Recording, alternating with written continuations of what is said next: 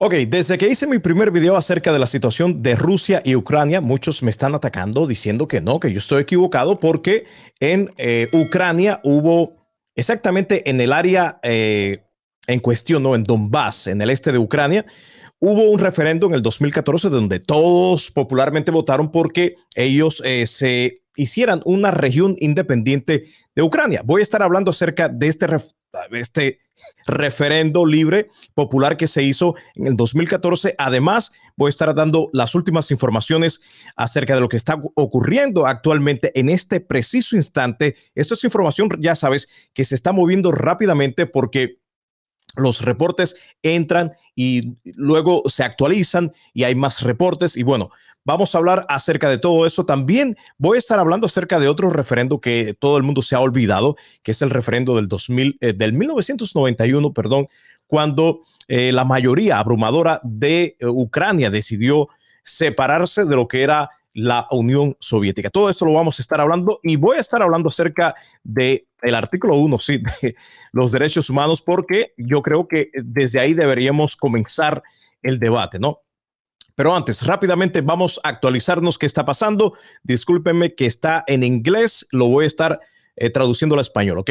Lo último que vi en eh, CNN reporta que Biden y Zelensky, este es el presidente de Ucrania, están en conversaciones en este preciso instante. También el secretario nacional de las Naciones Unidas, Antonio Guterres, le ha pedido a Putin que agarre sus tropas y la lleve de regreso a Rusia porque así pararía lo que pudiera ser la peor guerra que hemos visto en esta centuria. También CNN, eh, un grupo de CNN que está reportando desde tierra, eh, reportaron explosiones eh, cerca de Ucrania y también en el área de Donbass, región del este del país. Por otro lado, también vemos que Putin está amenazando a aquellos que traten de intervenir en esta acción militar rusa. Y por último, vi esta información que ya sabes, las tropas rusas han ya entrado a Odessa y están cruzando la frontera con Ucrania. También dice este reporte que eh, misiles o ataques de misiles se han visto en Vasilkovsky, cerca de Kiev. Ahora, evidentemente, después de leer todo esto, nos damos cuenta que, como dije anteriormente, y no me retracto, Rusia es el agresor, Rusia es el imperialista. De hecho, Rusia siempre ha sido imperialista. Yo no sé por qué la gente se sorprende cuando yo digo esto, pero bueno, si vamos rápidamente al Pacto Internacional de Derechos Civiles y Políticos, en el artículo 1, ahí dice claramente, todos los pueblos tienen el derecho de libre determinación. Yo creo, yo creo que todo aquel que invoque este artículo para defender otro país, que no sea Rusia, que, sea, que no sea Estados Unidos, está claramente siendo hipócrita al no utilizar este artículo en contra de Rusia en este momento. Y lo voy a leer completo. Todos los pueblos tienen el derecho de libre determinación. En virtud de este derecho, establecen libremente su condición política y prevén asimismo a su desarrollo económico, social y cultural. Exactamente este artículo describe que lo que está haciendo Putin y Rusia es claramente una violación del Pacto Internacional de Derechos Civiles y Políticos que existe o está en función eh, desde 1976. Desde aquí podemos comenzar el debate. Si tú utilizas este mismo artículo para defender otros países cuando te conviene, ¿por qué no usarlo ahora en contra de Putin, quien es el agresor? Rusia es el agresor. Rusia es el país que está interviniendo en los asuntos internos de otro país.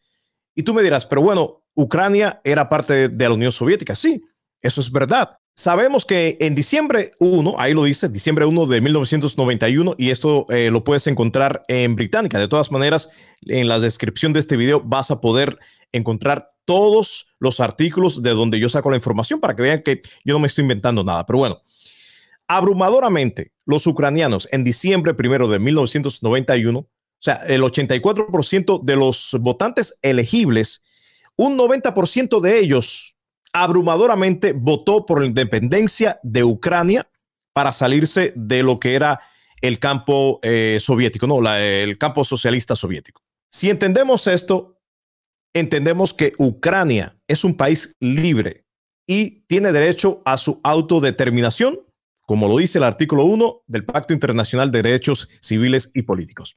Ahí no hay más que hablar. Ahora, vamos al referendo de eh, políticos de Donetsk y Luhansk.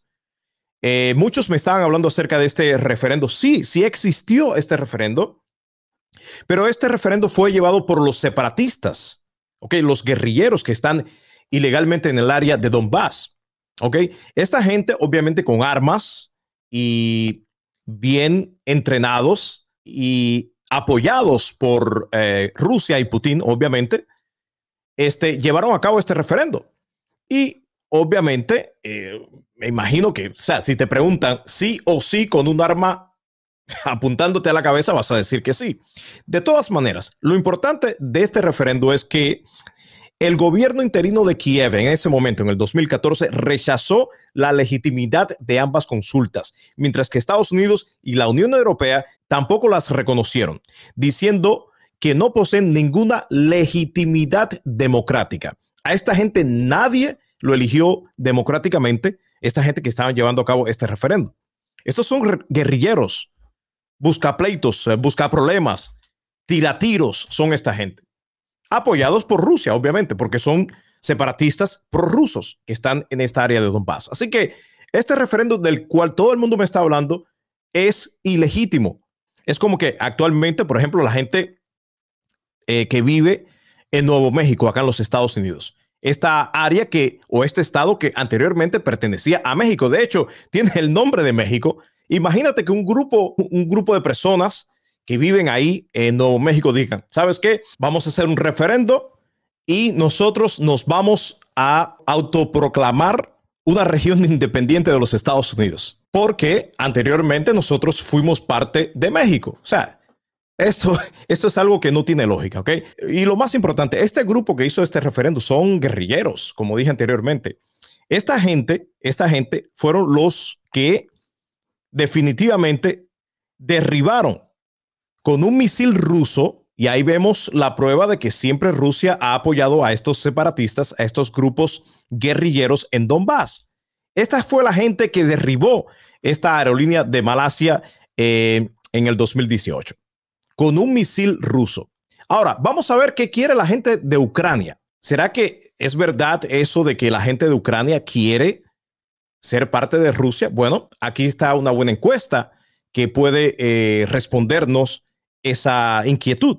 Dice en la parte izquierda de la imagen, en esta área de acá. Aquí está, aquí le preguntaron, Rusia y Ucrania deberían ser un solo país y por región, ves que aquí votaron un por ciento, sí, 2%, 8%, 16% y obviamente en el área de Donbass, donde están estos separatistas, eh, fue un número mayor, 18% dijeron que sí, que Rusia y Ucrania deberían ser un mismo país. Ahora, la otra pregunta fue, Rusia y Ucrania son el mismo pueblo, un solo pueblo, ¿no? Bueno, aquí aumentó, pero nunca la mayoría estuvo de acuerdo con esta pregunta. En esta área, 15%, 24, 27, 30 y en el área de Donbass, donde están estos separatistas, obviamente el número fue mucho mayor, pero a pesar de que fue en esta área donde están estos guerrilleros prorrusos, apoyados por Rusia todo el tiempo, y todos lo sabemos, hay evidencias, ya le acabo de dar, no llegaron ni al 50% de, eh, en esta encuesta. O sea que la mayoría de los ucranianos dicen que Ucrania es un país independiente, separado de Rusia, y que Rusia y Ucrania no son un solo pueblo. Ahí está. Pero bueno, como siempre te pido, eh, déjame tus comentarios. Me gusta leer las opiniones de otras personas porque así aprendo también. Yo no lo sé todo, la verdad, yo no lo sé todo ni lo quiero saber, pero sí me encanta aprender cosas nuevas todos los días. Así que déjame tu comentario, déjame saber qué, qué crees acerca de todo esto. Hace un par de semanas atrás hice un video explicando la situación entre Ucrania y Rusia y dije que la guerra era inevitable debido a los datos que tenía en ese preciso instante y al parecer no me equivoqué. Los dos países virtualmente están en guerra actualmente, según vemos en estos titulares, ¿no? Luego dejé de hablar del tema porque los titulares que veía eran aquellos de que venían de Estados Unidos, ¿no? Diciendo de que Rusia iba a invadir en pocos días, en pocas horas. Entonces ya sabes que Estados Unidos tiene ese historial de gustarle mucho las guerras, ¿no? Eh, prácticamente este país vive de eso y lo sabemos por el complejo industrial militar que existe en este país. De hecho, acá en los Estados Unidos es el país donde más se gasta en el mundo entero, tiene el presupuesto más grande del mundo para el complejo militar que si combinas el presupuesto de los próximos seis países más poderosos, todavía sumando todos esos presupuestos, se quedan cortos con lo que gastamos acá en los Estados Unidos para el complejo militar. Pero bueno, eso será otro tema. Esta vez lo que quiero hacer es analizar lo que está pasando actualmente después de ver estos titulares, ¿no? Ya vemos ahí, Putin ordena el envío de tropas a Donetsk y Luhansk tras reconocer la independencia de estas regiones rebelde. Vamos a estar analizando si es legítimo la preocupación, en primer lugar, de Putin que eh, la seguridad de Rusia corre riesgo si Ucrania se une a la OTAN y también en qué se basa realmente eh, Putin para invadir que lo está haciendo a Ucrania. Todo esto lo vamos a estar analizando a continuación. Y voy a explicar con mapa y todo, ¿ok? Para que puedas entender todo esto. Pero antes vamos a ver lo que dijo Putin acerca de estas dos ah, provincias del área de Donbass de Ucrania, en Ucrania donde él declara que estas son ya eh, repúblicas independientes. Después de un día de arremeter contra la OTAN, Putin hizo un anuncio explosivo en la televisión estatal. Creo que es necesario tomar una decisión largamente esperada y reconocer de inmediato la independencia y soberanía de la República Popular de Donetsk y la República Popular de Lugansk. Con unos breves trazos de su pluma, el líder ruso hizo que una solución diplomática a la crisis en Ucrania parezca aún menos probable. Ok, vamos al mapa para entender todo esto que está pasando actualmente. Aquí vemos en la parte gris, este es todo el área de Ucrania. El resto hasta más o menos aquí, hasta el centro de Ucrania, toda esta parte norte, este es Rusia, toda esta parte del este también es Rusia y la parte del sur también, ¿ok? Bueno, ¿cuáles son las verdaderas eh, intenciones o cuál es la agenda de Putin para decir que es legítima la invasión a Ucrania? Bueno, para eso tenemos que hacer un poco de historia. En el 2019, cuando gana Zelensky, el actual presidente de Ucrania, de esta área, Putin hace un movimiento que ahora le está dando resultados. Él prácticamente autoriza, hace un decreto donde le facilita a los ciudadanos de esta área de acá, de Donbass, donde están estas dos provincias ucranianas, ¿ok? Le facilita a esta gente de acá, a los que deseen hacerse ciudadanos rusos. De hecho, actualmente en esa área de Donbass existen 700 mil ciudadanos rusos que, bueno, son ucranianos, pero se acogieron a la ciudadanía rusa. O sea que mucha gente tergiversa el término y dice, bueno, es que en esa área de Donbass hay miles, hay miles de rusos. No, no son rusos, son ucranianos que se acogieron a la ciudadanía rusa debido a este decreto que hizo Putin en el 2019 después de que Zelensky ganara las elecciones en Ucrania. ¿Ok? De todas maneras, a pesar de que esta gente está en esta área de Donbass, que es una región ucraniana, no es rusa, lo cual no le da el derecho a Putin a declarar ninguna República Popular Independiente. Este es un área que pertenece a Ucrania. Pero bueno, digamos que sí, hay 700 mil eh, rusos en esta área de Donbass, en la parte, en esta área roja acá, ¿no? Ok, hay 700 mil rusos acá. Pero si vamos al número total de la población de esta área, que es 4.2 millones de personas, si lo comparas con estos 700 mil rusos, ellos son solamente cerca del 15%. Entonces, no sería un derecho de Putin de intervenir en esta área con el pretexto de que él lo que está haciendo es cuidar a sus ciudadanos rusos que viven en esta área de Donbass. Putin no tiene potestad y no tienen tampoco potestad los rebeldes, los separatistas prorrusos de esta área, que son muy pocos. La mayoría de la gente de, este, de esta zona es ucraniana y por ende ellos quieren ser, seguir siendo ucranianos, no quieren ser parte de Rusia. Entonces, esto es una clara violación de los tratados internacionales, eh, violación de la integridad de Ucrania, porque ya vemos que el imperialista acá, como lo dije en el video anterior, y no me retracto, el imperialista acá, en este caso, es Rusia. Si Estados Unidos estuviera haciendo lo mismo, yo le llamaría imperialista a los Estados Unidos. Y para mis hermanos cubanos que me escribieron, ¿ok? Que están en contra de lo que yo estoy diciendo porque le llamo imperialista a Rusia. Vamos a poner un ejemplo para que ustedes entiendan. Digamos que en Cuba, el 16% de la población cubana quiere que Estados Unidos anexe Cuba. Ustedes no estarían de acuerdo con que Estados Unidos anexe Cuba simplemente porque hay un 16% en Cuba que quiere esa anexión. Ustedes no estarían de acuerdo con que Estados Unidos invada Cuba simplemente porque hay un 16% de la población que quiere eso. ¿Verdad? Ustedes no estarían de acuerdo. Bueno, lo mismo aplica acá. La mayoría de la gente en esta área de Donbass son ucranianos, no quieren ser parte de... Eso es un mito, no quieren ser parte de, de Rusia. Esto no solamente es una violación de los tratados internacionales, pero también es una violación contra el mismo tratado de Minsk. Y vamos a ver qué dice el tratado de Minsk del 2015.